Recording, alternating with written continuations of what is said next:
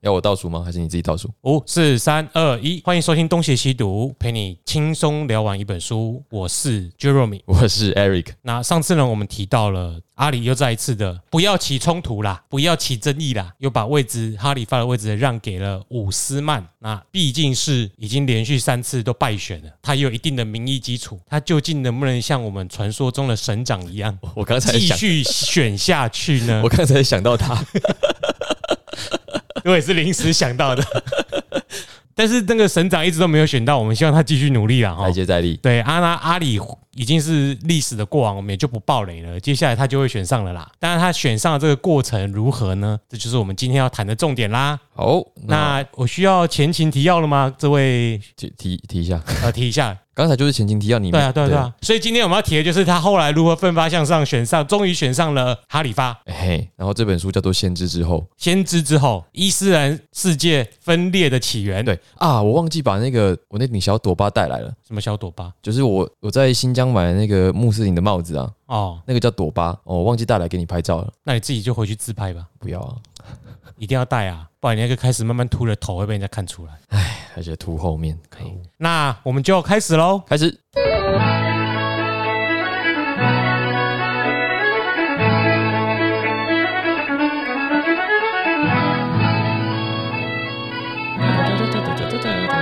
哎、那个帽子，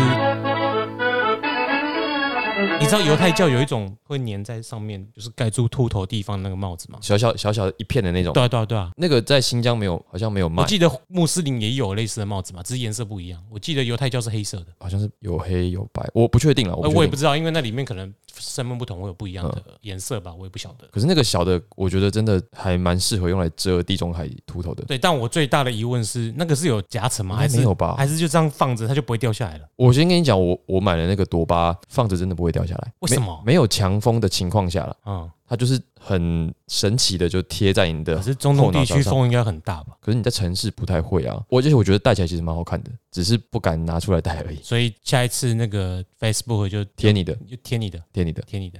我有头发。等一下猜拳，好啦，讲的好像我没有一样，你啊，你有我比较多吗？比较多，好不好？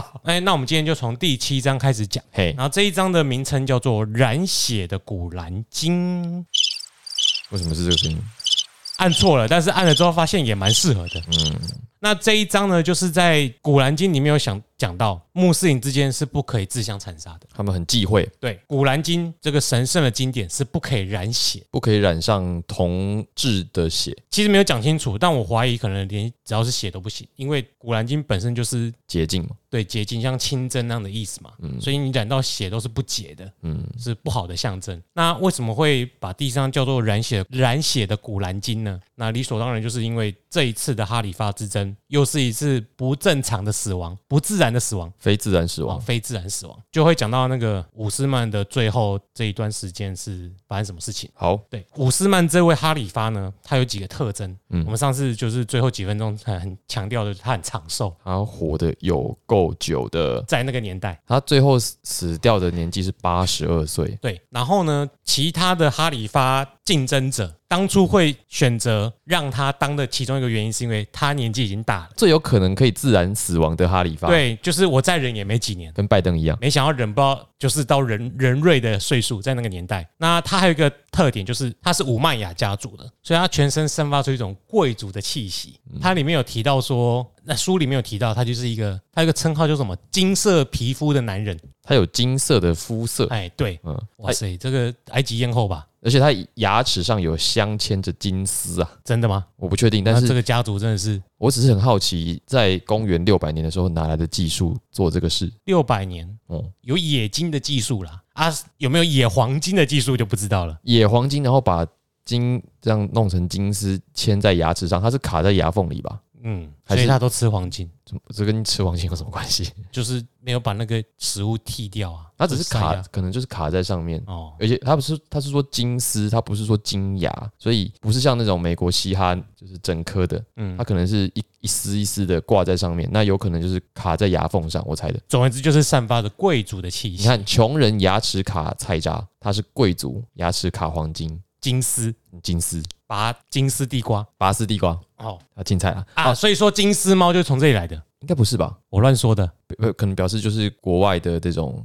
呃豪奢的感觉。对，就散发出贵族的气息啊。总而言之，他要表达就这样子。呃，一个年迈的贵族，那他的重点呢、他帅，哎，八十二岁是能帅到哪里去？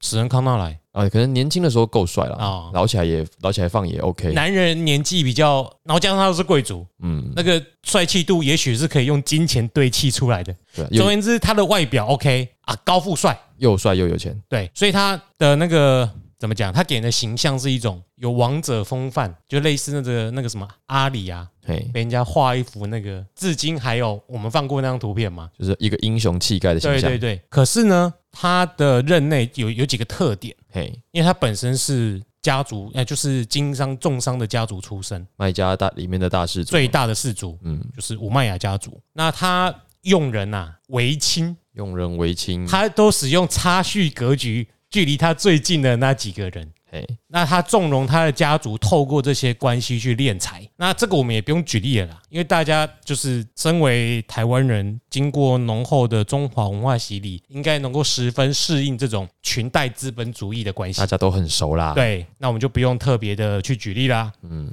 比如说买买七期房子之类的。好，那总而言之，这我们有一句话就是说，成平时期或者正在发展的时期，你不会危害到人家的利益，人家睁一只眼闭一只眼。尤其他的前期啊，伊斯兰的世界是高速扩张的。嗯，他继承上一任哈里发，就是在他任内，伊斯兰的势力也仍然在扩张。也就是说，你如果以今天的角度来看，就是当整个市场在就大股票一直涨的时候，大家雨露均沾，那你就不会有那么大的反抗。嗯可是到了晚年呢，这些现象会越来越明显，因为市场的成长开始趋缓了。那这时候就会有一些获利会侵蚀到其他人，嗯，那这时候呢，就会引来越越来越多的反弹，然后这时候贪污腐败的情形就越来越严重了。嗯，那他有没有什么具体的呃腐败的事例？有的护法的总督。库法总督。是他的继弟，哦，我们先我想先补充一下，这个在伍斯曼当上哈里发之前，我们讲过第一跟第二任分别是阿布巴克尔跟乌马尔嘛，对吧？阿布巴克跟呃，是那个文学奖评审当了第二任哈里发嘛？对对，那在他们两个人的治下，整个阿拉伯帝国的版图已经扩张到了原本的波斯跟拜占庭的王朝。嗯那用今天的地理概念来讲，就是现在的伊拉克，呃，还有哪里？就古波斯地区，伊拉克跟伊朗还有东边到两伊地区，对叙利亚，然后北边到里海，嘿，然后叙利亚，叙利亚过去就里海了嘛。可能还有一部分土耳其，对，哎，土耳其那个叫小亚细亚，嗯，然后南边就是整个半岛都是他们的管辖范围，原本的领土嘛。然后西边到了埃及，所以大家可以想象，在伍斯曼接手的时候，整个穆斯林的世界已经非常大了。嗯他，本来就有钱，那他接手之后，他就更有钱。那他更有钱，他又任人唯亲，那么可以想象他的整个人脉网、家族势力网一定就非常非常的大。所以一旦他们的势力结成一个集团的时候，那势必就会压迫到很多人。嗯，那我们刚刚讲的库法就会是其中的一个显著的例子嘛？还请继续。好，那既然这样子呢，我们就待会再继续，为什么？因为这里要强调一点，好你，刚刚已经提到第一任跟第二任哈里发了。嗯那他们两位其实，在当哈里发的时候，都是以伊斯兰世界里面穆斯林都是平等的，他们强调平等这两个字。嗯哼，还可以给人一个形象叫朴实，就他们不豪奢，因为毕竟他们也不是武曼野家族出身的，所以他们的贵族气息没有那么浓厚。那到了这一任之后呢，武曼雅家族本身就会有一些炫富豪奢的气息，原本就带有的习气啊。对他们会觉得我派自己人去做这些事情，中间顺便收点 commission。不可以吗？commission 是正常的事情，嗯所以他们就呃不觉得那有什么问题。而且前面两个还有一个就是比较稍微谦虚一点，他们都说他们是穆罕默德的代理人。先知代理人对，然后到了伍斯曼，他就说他是真主的代理人，直接越级了。对他已经把自己拉到跟穆罕默德同级了。嗯因为如果你是真主的代理人，那你就是跟先知差不多了嘛。那这一个就会引起很多人的反弹。嗯，那在这个时候，以往的五麦家族是麦家的贵族，已经提升到变成穆斯林的贵族。有一点不劳而获的感觉。因为原本你只是半岛上的一个就是很会经商的氏族，而且这个听起来像是收割人家成果啊。对啊，哦，就商人嘛，没干不行凶，真的是，诶那那个好难念哦。我干不行凶，无奸不成伤。我知道，我说这个要念起来不容易。哦，还好啦。那在这个时期呢，人家就戏称说，美索不达米亚平原根本就是五麦雅家族的花园。啊，这个我们就算在亚洲也有很多类似的这种形容词嘛，嗯，就是某一些公共的地方就是你的花园、你的家庙。比如说，我已经讲完了，哦，讲完了。对啊，哦，好，我的风格就是不要讲的那么明白。哦，不愧是平等朴实中立代言人 Eric。哎、我中立人，好，那回到这个库法总督啊，库法总督叫做瓦利德，他是伍斯曼的继弟。什么是继弟呢？就是他呃，可能是同同父异母或同母异父，或者是他爸再娶或他妈再婚之后，其中一方带来的小孩，啊，对吧？对，OK，我本来以为是同父异母而已，我想你还生出了这么多可能性，你比较完整。好，那因为啊，瓦利德在库法的这一些我们刚刚讲的这些裙带资本主义的行为呢，惹火了一个人，呼吕后，不是啊？是阿伊夏，对那在这个时候呢，就出现一个很很有趣的现象，什么现象？就是阿伊夏难得跟阿里同阵线，为虾米嘞？因为他们两个都反伍斯曼啊他们为什么要反伍斯曼？为什么要反伍斯曼？应该有一个明确的事件吧？你说原本看他不爽，嗯还是诶、啊，你说在库法的事件吗？对啊，下。哦，原来你不知道、啊？对啊，我忘记了。诶、我想一下、哦，就是这个，呃我们就可以想象纨绔子弟当了大官之后会有一些什么不得体的表现，你们就可以想象一下那是什么场景。那作为收割者后代，收割者的后代，因为继子嘛，他什么事也没做，他就拥有了这么多权势，他直接当了库法的总督我手比了两个引号，收割者。啊，收割者哎。对，那本来作威作福就是他们的标准配备嘛，嗯就好像前阵子那个我们台中地区撞到人的第二代，嗯他一定也没有体验过草创时期的艰辛，嗯才会这样胡乱的浪费他们的父母辈留下来的资源。嗯，所有的二代都是这样子的，包括我们所有吗？多少吧？嗯，啊，大多数吧。好，好，可以。好，那这个好好教小孩啊，父母们 啊。那这个瓦利德他惹怒大家的一件事情是，他有一次在库法的清真寺出现了，他出现没有要跟着礼拜，他喝醉了，他就在讲坛的一侧呕吐。哇，这个对穆斯林来讲大不敬啊！清真哦，清真两个字是干净的意思。哎，啊，你作为穆斯林的官员，你在清真寺的讲坛旁边呕吐，你是总督，对，那很多穆斯林就不爽嘛，他们就派了代表团到了麦地那，要求这个伍斯曼把他的基地召回，我们不要这个总督了。可是伍斯曼的反应是拒绝受理，有那么严重吗？认为你们的要求甚至不是合理的，我觉得像吗？有一点，好好，我们的听众很开心。哎，就是总之就是作威作福啦。然后伍斯曼也没有想要惩罚这个亲人的意思，嗯不像我们的第二任哈里发乌马尔直接哦，差多了哦。对，五马尔是呃严格的执行命令，把他的亲生儿子活活打死的。嗯，哎，就是这个两相比较之下，两任哈里发的作风差太多。这一任是凹的算掉，玻璃是被安装。嘿，今天是语录会狂出，哎，我每次听你讲这个，我都要想一下，我有时候还不知道哦，就好像你那时候跟我那时候跟我说什么，呃，我们有一任总统是去哈佛读摄影系的时候，我相信了。你老师就想说，嗯，奇怪，那个年代去不是法律系吗？可是我又没有把握，我就被你骗了，我就以为他真的是摄影系的。你学的历史永远都是三十年以前的历史，近三十年你就完全不知道。啊，对，我应该再准确一点，百年前的历史。好好，哎，近五十年前的我还真的是透过你才学到的，谢谢，哎，真的是不客气啦，不是谢谢。我的近代史老师啊。好，那这个呃，刚才讲到说瓦利德的事件，伍斯曼的反应就让阿伊夏跟阿里都美送，很不满，那阿伊夏跟阿里又是死对头，所以他们两个到底要怎么？就在这件事情上，他们既然立场是一致的，但立场一致不代表他们的反对行动是一致的。对，而且啊，我刚刚想到一个另外一个补充点，不好意思，这个阿伊夏可能早就对不好意思，没事，我们要干嘛？我只是想学员说不好意思。五五十万，你来自己剪，对他没有这个我会留下来。好，他本来就对五十万有一点不满。那不满的原因是因为伍斯曼以哈里发的身份减少了姓氏之母的年度抚恤金，砍了你咋的。不会趴？对对对对对，这个最重要了，我跟你讲。哇哇，好爽哦！对，阿姨下的十八爸被砍了，嘿，所以那个我退休了，怎么可以不给我年终奖金？所以他早就不爽了。嗯，那可能这件事情奇怪，我们不在讲穆斯林嘛，怎么一直在讲百年追求啊？怪怪的。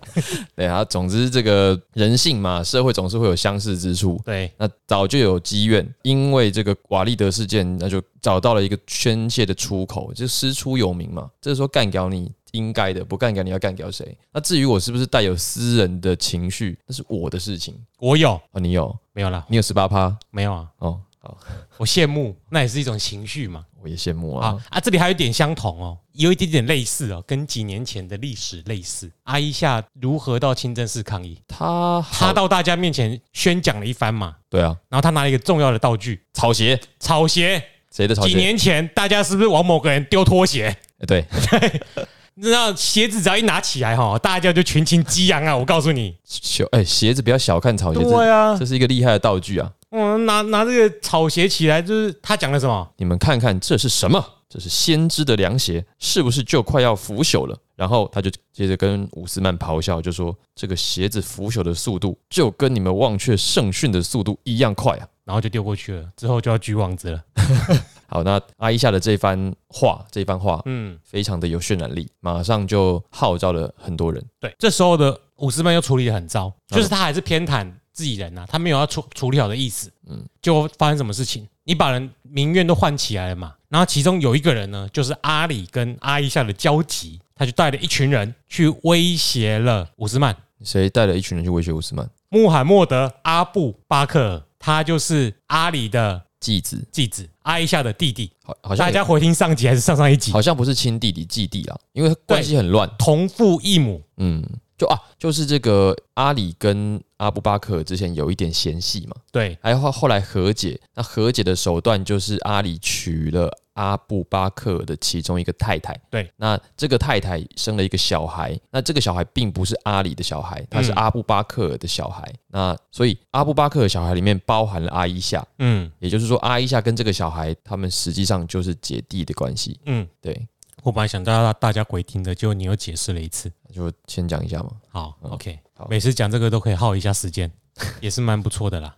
总而言之，他的妈妈就是他的妹妹，他的妹妹就是他的妈妈的弟弟的儿子的妈妈的姐姐。你确定你你知道你刚没有我在？乱说话。哎，好，总之关呃他们的血缘关系非常复杂了。对，那这个时候阿里就呈现一个为难的状态。他为难什么？就是虽然我很不爽这个哈里发，但是我高尚的品德跟我的为人的坚持，然后再加上古兰经是不能互相残杀的，嗯，所以你是我的演继子，哦，你是我继子。对吧？啊、对，继子，你又带兵去，你又带红衫军去围攻总统府，我很为难呐、呃，就是这个为难，就是他是挺哈里发稳稳的，就是等到他哦，他不他不赞同伍斯曼这个人，但是尊重他是哈里发的身份。他尊重职位哦，啊，我尊敬你是总统，但我不尊敬你这个人你这个人。啊，对。然后一方面带头过来造反的是我的 K 继 g 子嘿，两边我都很难做。左手写他，糟糕，没跟上。上次唱过了，左右为难。一边是友情，对，一边是爱情我们最近几集唱歌唱上瘾了，啊，对，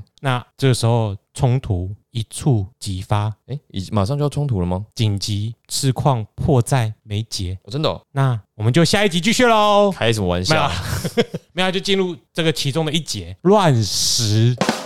好，哎呀，哎呀，不得了，在这个乱石事件当中呢，嗯，有一个很重要的人谁？叫做马，不是马尔万，马尔万，他是伍斯曼的堂弟啦。然后他是被叫做流亡者的儿子，为什么叫流亡者的儿子呢？因为儿子的爸爸是流亡人，那是是怎样的流亡人？对啊，是怎样的流亡人。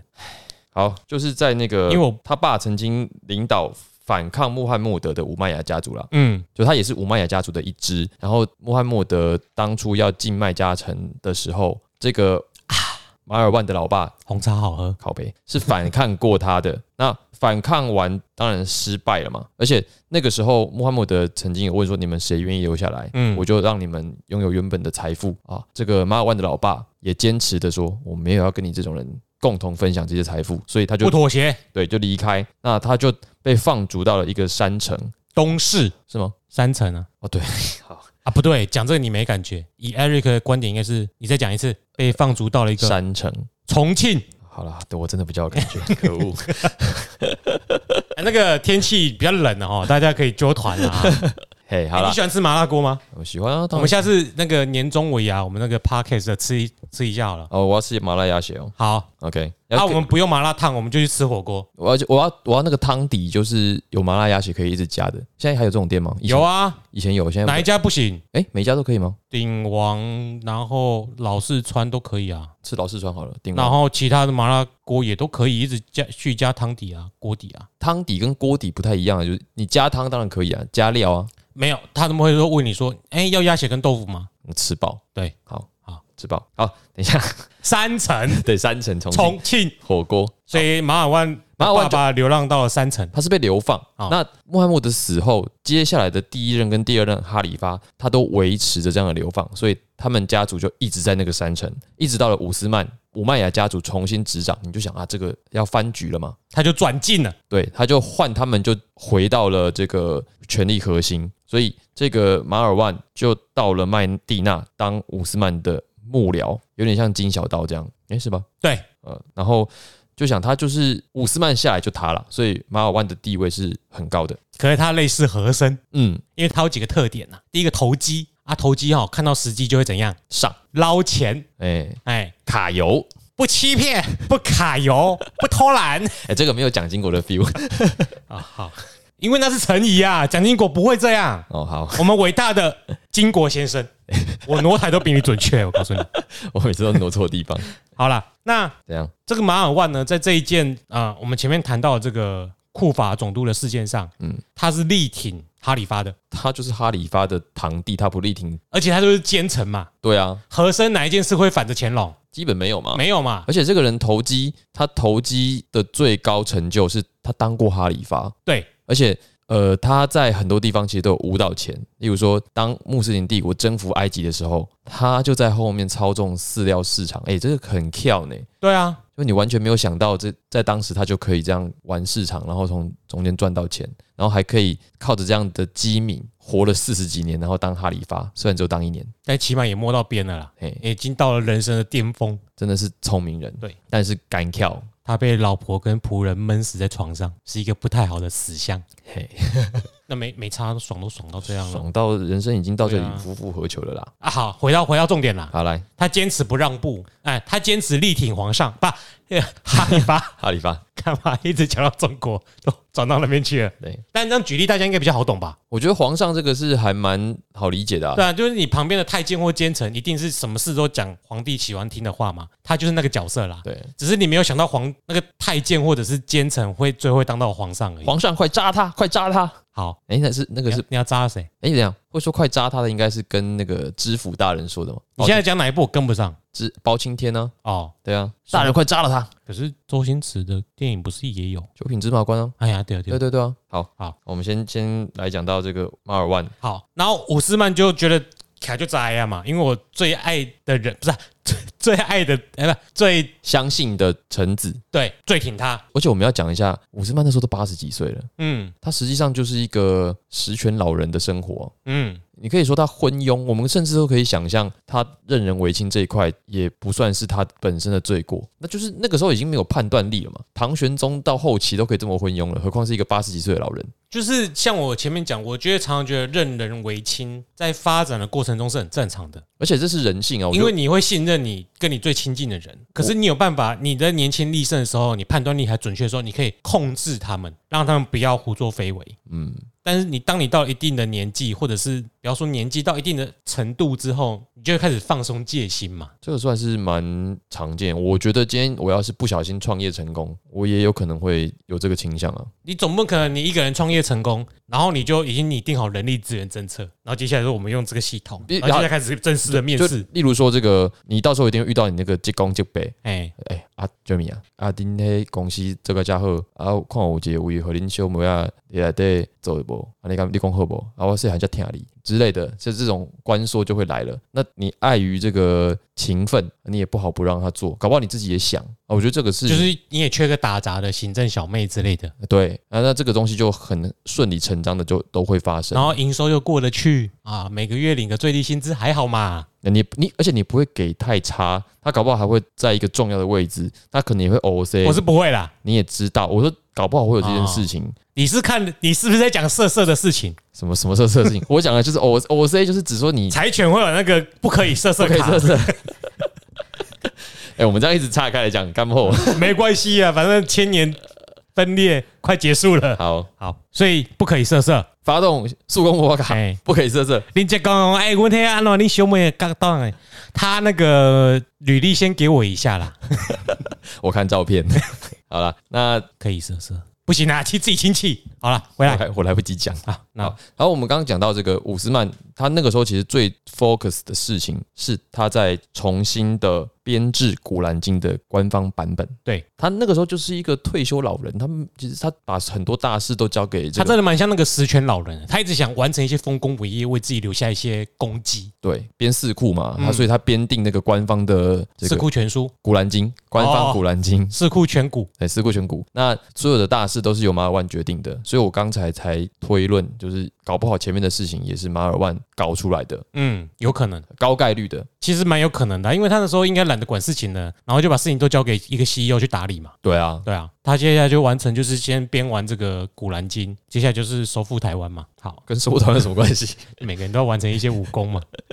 那这所谓的乱石事件呢，就是伍斯曼他在清真寺的时礼拜的时候，嗯，他就开始被呛虾嘛。对，被呛虾就当类似当初被丢拖鞋那种场景嘛。嗯就是你下台啊，巴拉巴拉巴拉，你要都对不起先知啊什么的。但是他其实有说有交代他的下属不可以用武力报复，可是他也坚决不退位。嗯哦，你刚刚没有讲到一件事情，就是他在这个清真寺的讲坛上讲话的时候被虚嘛，嗯然，后就有人拿石头丢他，刚好就丢到他的头，他真的被丢中了，而且他被砸晕了。哦，而且他是一个八十岁的老人被砸晕，对，所以他是真的有感受到生命的威胁。以及群众的压力。嗯，因为一个哈里发被人家抢下，说实在也是一个很不光彩的事，尤其在一个宗教国家，嗯这几乎无法想象。你想象过教宗被基督徒抢下吗？中古世纪可能有吧，中古世纪，啊现在可能比较，因为我们活活在若望保禄二世之后的年代。对，我所以我们不知道之前怎么样，但是很难想象了。嗯，对你比较难想象的是，在伊斯兰世界里面是教宗兼皇帝，政教合一的对。的社会嘛，对，所以他权威是更大的。嗯，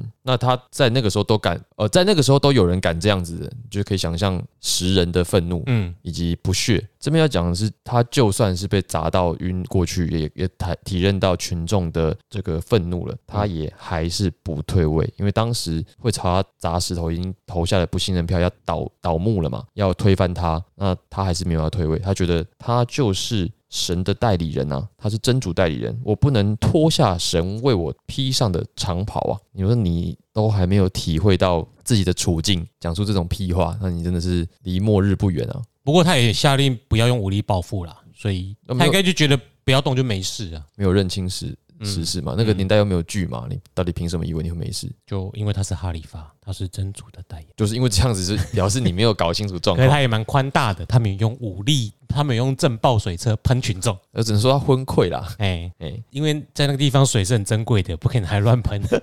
好，那我们就到密函喽。，OK，那在这事件之后，过一段时间，本来已经事情快要去平缓了，因为他愿意将库法跟就是那时候库法的总督跟埃及的总督都有类似的情形发生，他愿意将帮他帮他们解职。就是在阿里的斡旋之下，他后来就是立场有点软化，他愿意去把这些他的亲戚好友们的给解职掉。嗯，那这个密函事件呢，所谓的密函就是说，OK，我答应解职他们，那换取穆罕默德阿布巴克尔撤军，就是另外一个党总统府，我靠，包围总统府了，我把那个院长啊、部长啊什么，就是这样请辞负责。结果呢，在撤军的途中，就有匹马，咔啦咔啦咔啦咔经过，马还是骆驼，反正就是密室啊，有人骑着一骑着，嗯，有人就是骑乘交通工具经过，然后就被刚好就被穆罕默德阿布巴克的军队拦下来，然后就发现他们身上有一块月饼。等一下，我现在看一下书，你到底书信呐、月饼是元朝的时候啊，吃了月月发现哦，里面有那个密函。远明之际。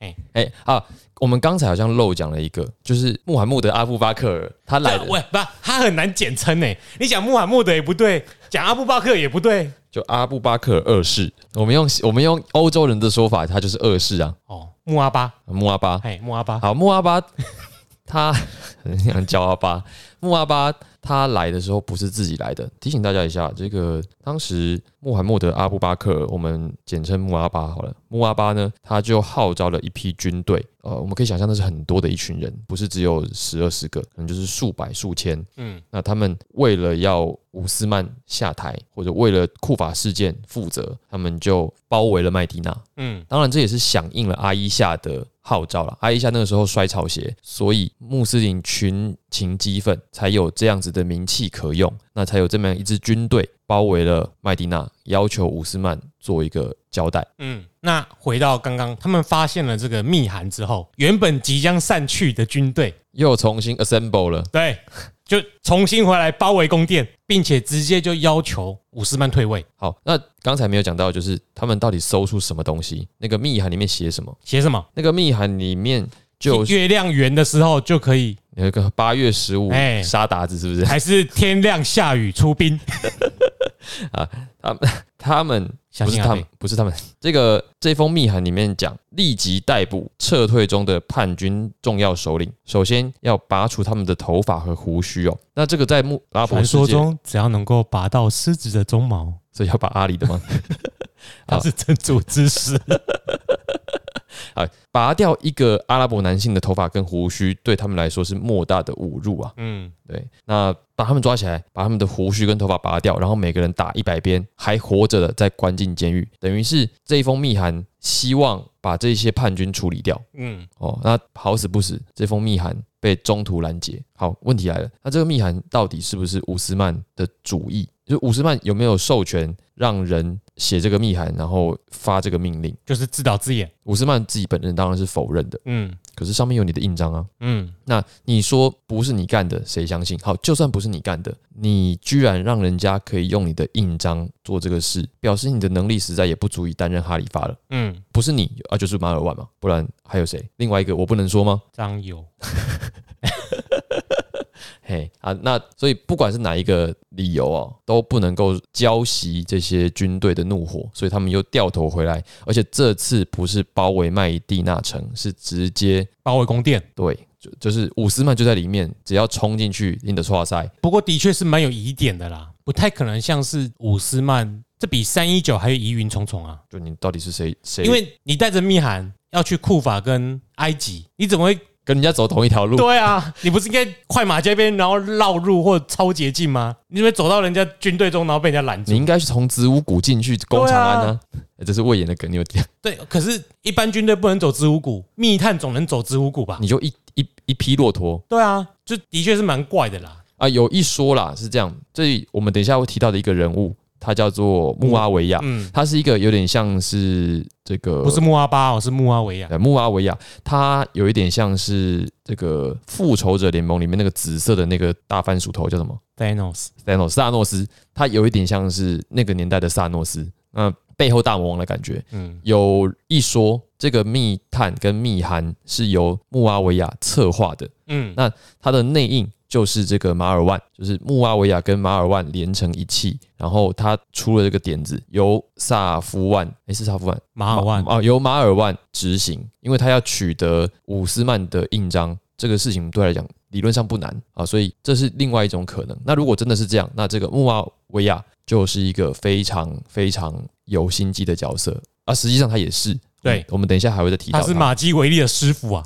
哇，这他比马基瑞可能厉害多。这这一切都是穆阿维亚的阴谋啊！嘿，这是这是呃，马尔万就是穆阿同路人，对，诶，就跟这个穆阿维亚比，那马尔万马尔万只能算是洛基，对，哎，因为他就同路人而已啊。因为复仇者一里面洛基是那一集的反派嗯大魔王嘛，对，对啊，不过也就是一个上可是洛基比较帅。啊，马尔万到底帅不帅我们不知道，嗯，嘿，那他不过就是一个小将领的概念而已，小头目的概念了。好，而且穆阿维亚也很会认知作战哦。我们等一下还会提到，对对，好，那我只是觉得刚刚的比喻真是巧妙啊，历史都是会重演的呢。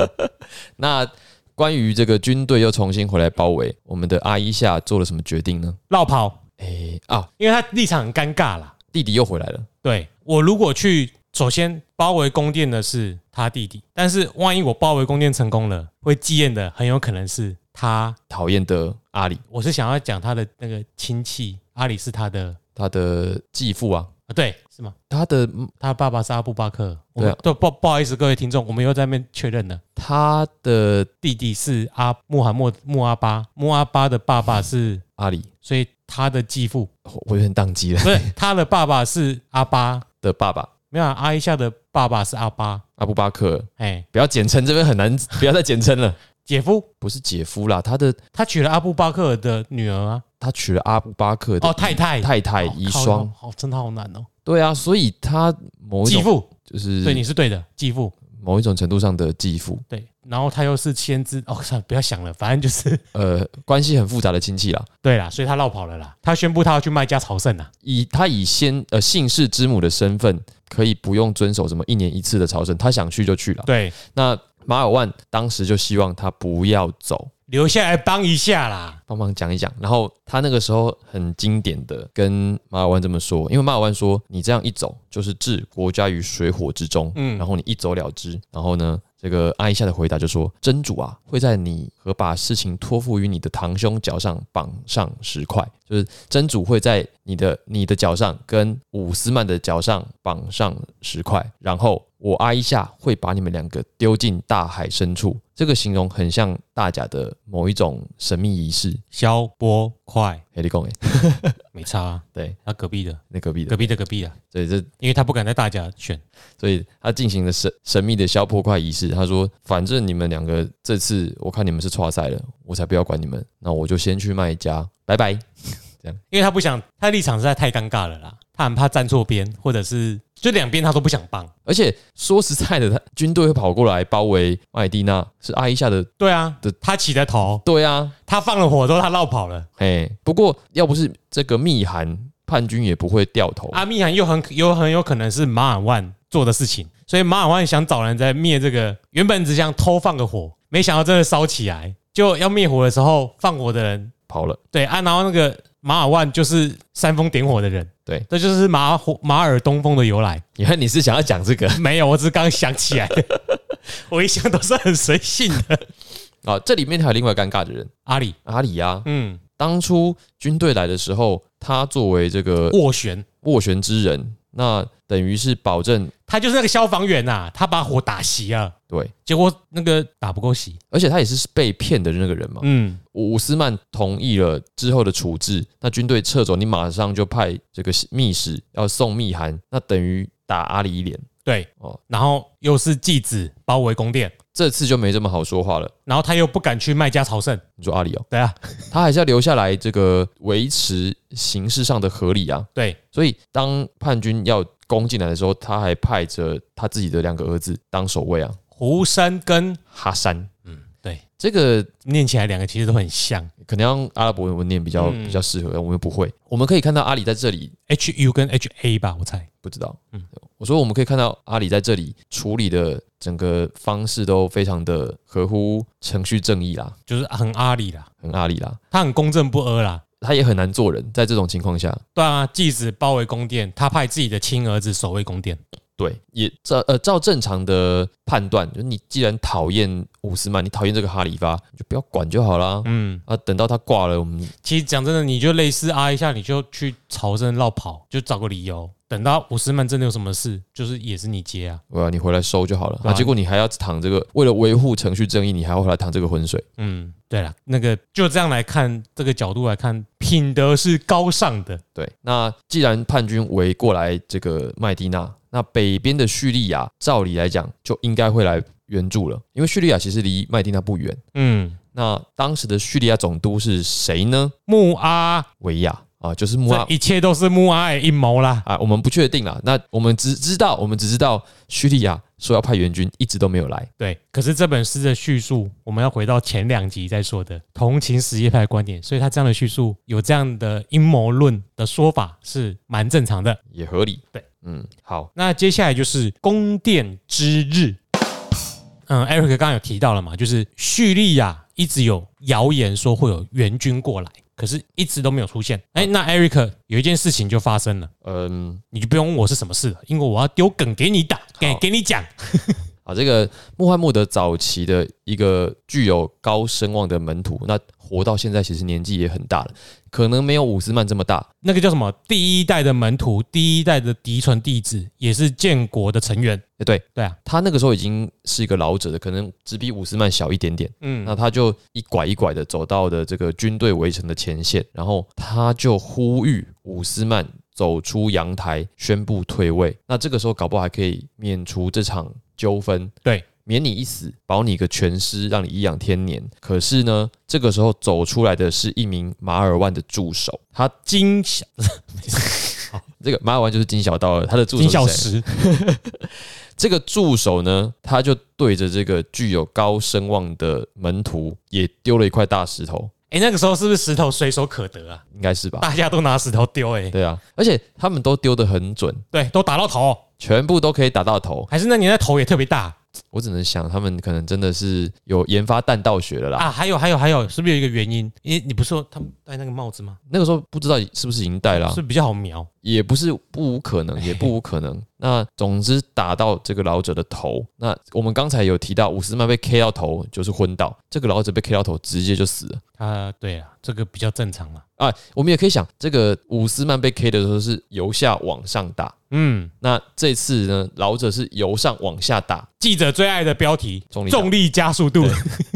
重力 加速度比较强，那战争就一触即发，你就想你就打死人了。大家回想，就我们前几集，但不是那个什么限制之后，哦哦，临江脉，二二八的那一枪，一见血，事情就直接爆开了。嗯，你如果还活着，还有一点生命反应，大家就是哎、先救人再说。可是你直接人死掉了，那事情就会一发不可收拾。那个情绪就马上嗯，爆开来，那众人就直接攻进去了。通常我们讲到这种什么进军之战啊，大部分的时间都是皇城里面的人会输，因为皇城里面的守军就一定没有叛军多。对，那通常会攻到皇城的时候，都已经没有多少差不多了啦，你只能去眉山自缢了啦。对，那阿里的儿子还因为这样受伤，有够不值得。好，那有一部分的人就跟着穆罕默德阿布巴克就冲，你说好要讲穆阿巴的，啊，穆阿巴他就冲进了这个伍斯曼的寝室。那伍斯曼的寝室里面就只剩下两个人了。啊，还有一项很重要的物件，对，那首先这两个人，一个人就是伍斯曼自己，一个人是伍斯曼的年轻的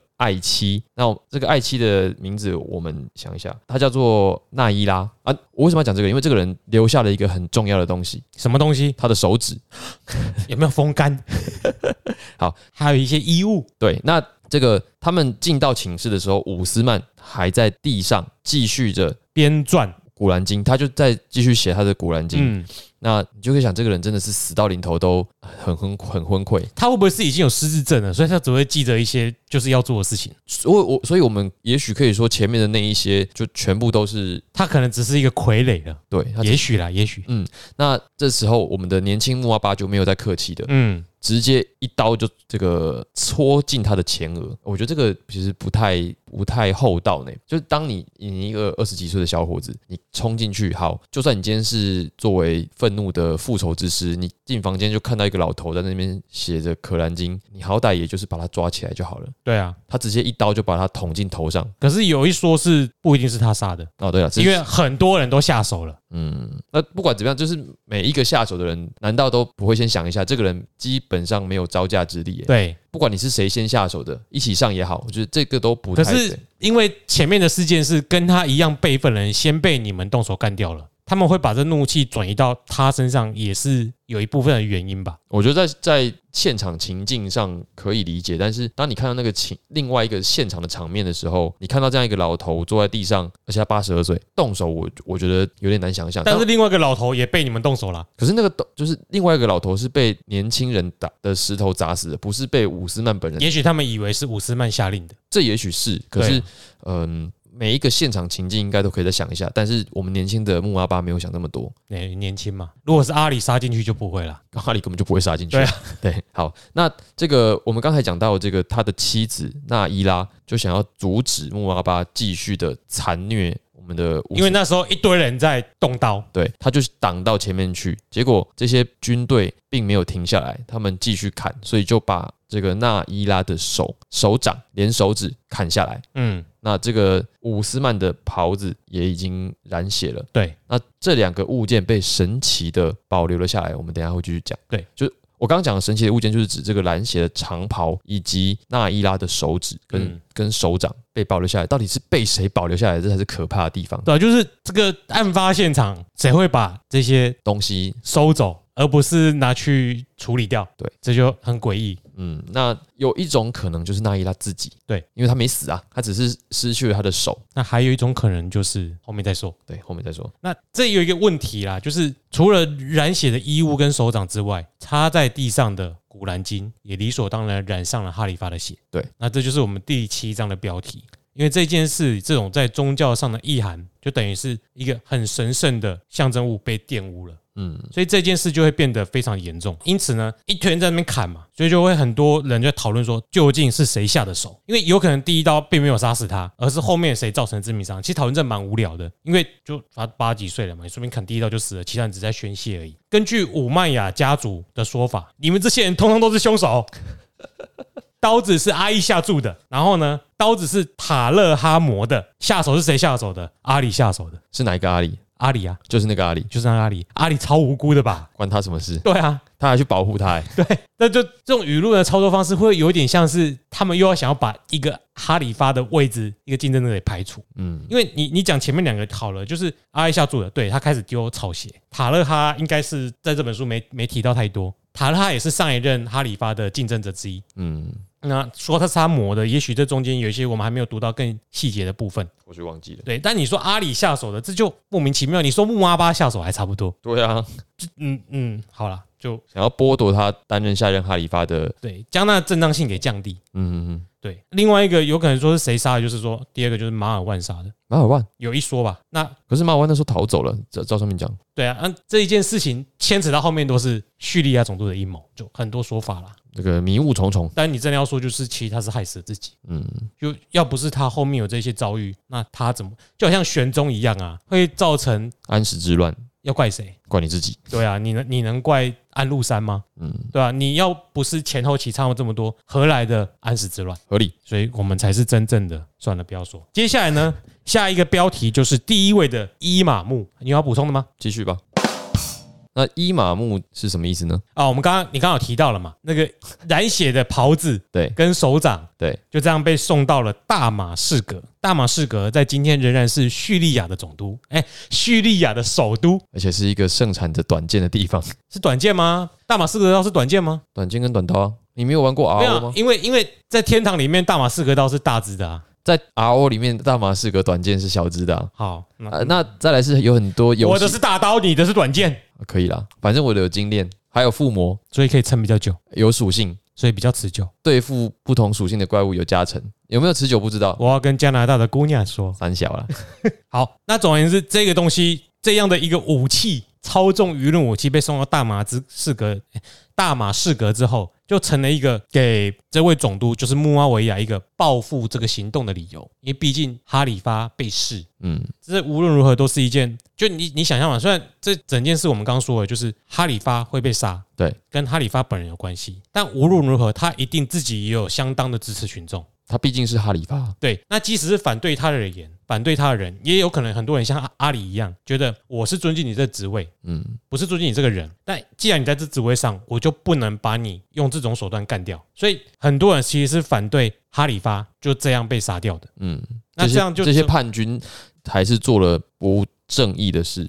就是这件事并没有名正言顺，嗯，好，那再来是这个就是在这个没有名正言顺的前提之下，阿里继位了。对哦，我我刚刚想要先讲一下那个这两样东西被送到大马士革的清真寺风干之后放了一整年。好，那后来有这个叙利亚的史学史学家写到，这个两样东西呢被很多很多的人参观朝拜，他们就是嗯，你说今日吗？还是在当当时？当时呃现现在可能不在了啦，不确定。那个手指可以保存多久。就是如果做防腐处理的话，可以撑到今天啊？哦他们不是都会做防腐处理，然后缠上白布什么之类的。哦，有有有，可是那个时候应该是当时啊。他说当时我的声音刚为什么会变那么低沉呢、我们有时候不小心就变低沉了。奇怪，好，那就很多的叙利亚的士兵，他们就宣誓哦，除非他们将杀害伍斯曼的凶手绳之以法，否则他们就不会和妇女发生关系，而且他们甚至不会躺在床上睡觉，以坚定他们要为阿哈里发复仇的决心。他身上有刺什么反攻救国之类的金？钟什么的，哎，我不没有很懂这种叙利亚士兵的心情，对啊，因为干你屁事！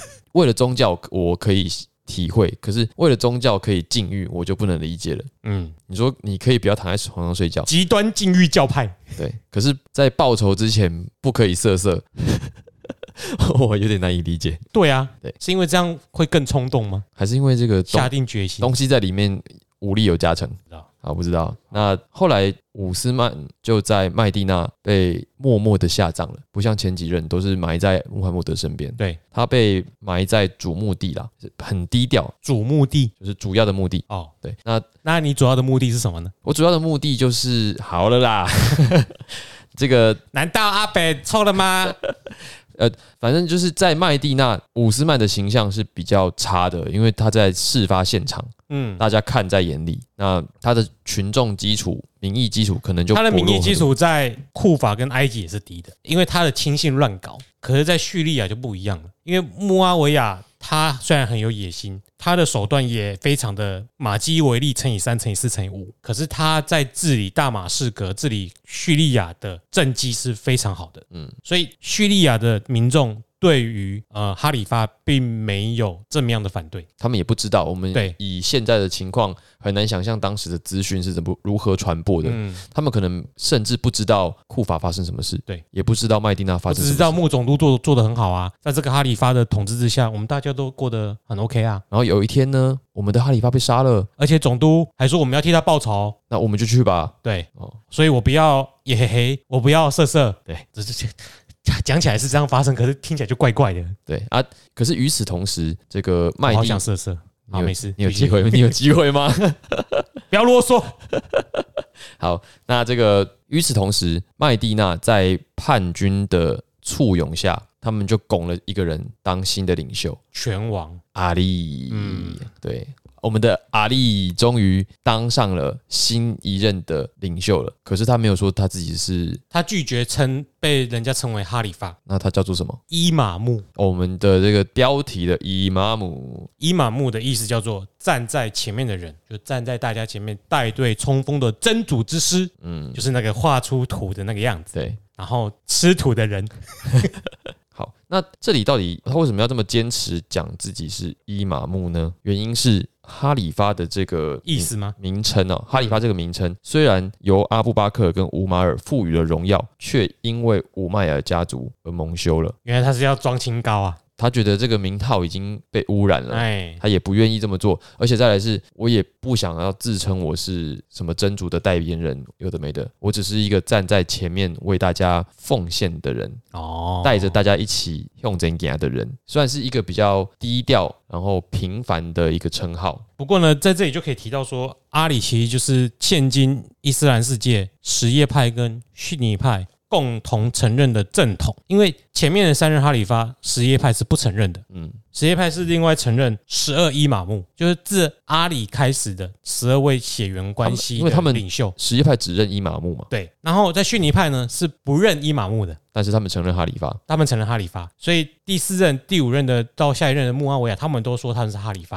然后他们承认是前面这四个是四大哈里发，也就是说阿里成为了逊尼跟什叶两大派中共同承认的正统。我们可能要讲一下，阿里是最后一个正统哈里发，对，那阿里之后的哈里发就承认。就不是这么正统，因为他们不是透过正当的程序嗯，当上哈里发的，正当的程序是视情况而定吧，嗯，至少你要有一个，因为在逊尼中是说四大哈里发嘛，嗯，可是往后的位置一样可以叫哈里发。可是要要有没有正统？在逊尼派里面都是正统的啊，因为他们都具有穆斯林的意识啊。逊尼伊斯兰。嗯对，只是这四个定位是不可不可动摇的。，OK，对，那只是说实业他就完全否定哈里发这三个字，他只认伊玛目不论怎么看，阿里都是这两派的交集。交集，名称不一样了。好，那阿里就这样，终于媳妇熬成婆的，成为了伊斯兰世界的新领袖，嗯，好像要迎来了再也不用吃土的日子了。没想到变成吃沙子了，没有啦，我乱说的。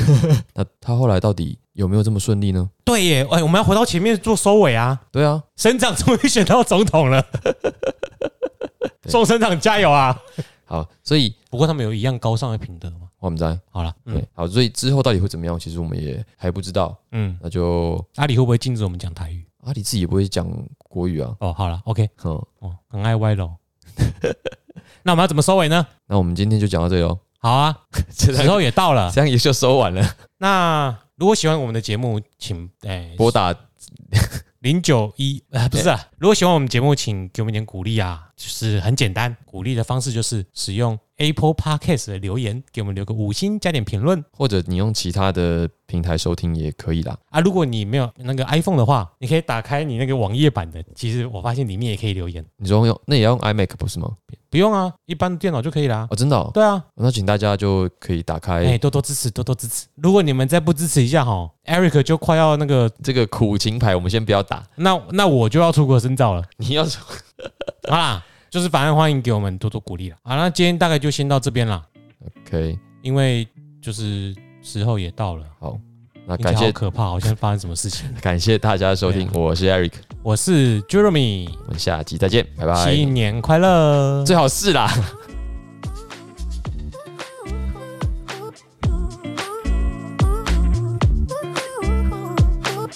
今天歪楼歪太多了，怪谁？内容讲好少哦。怪谁？我觉得我真棒。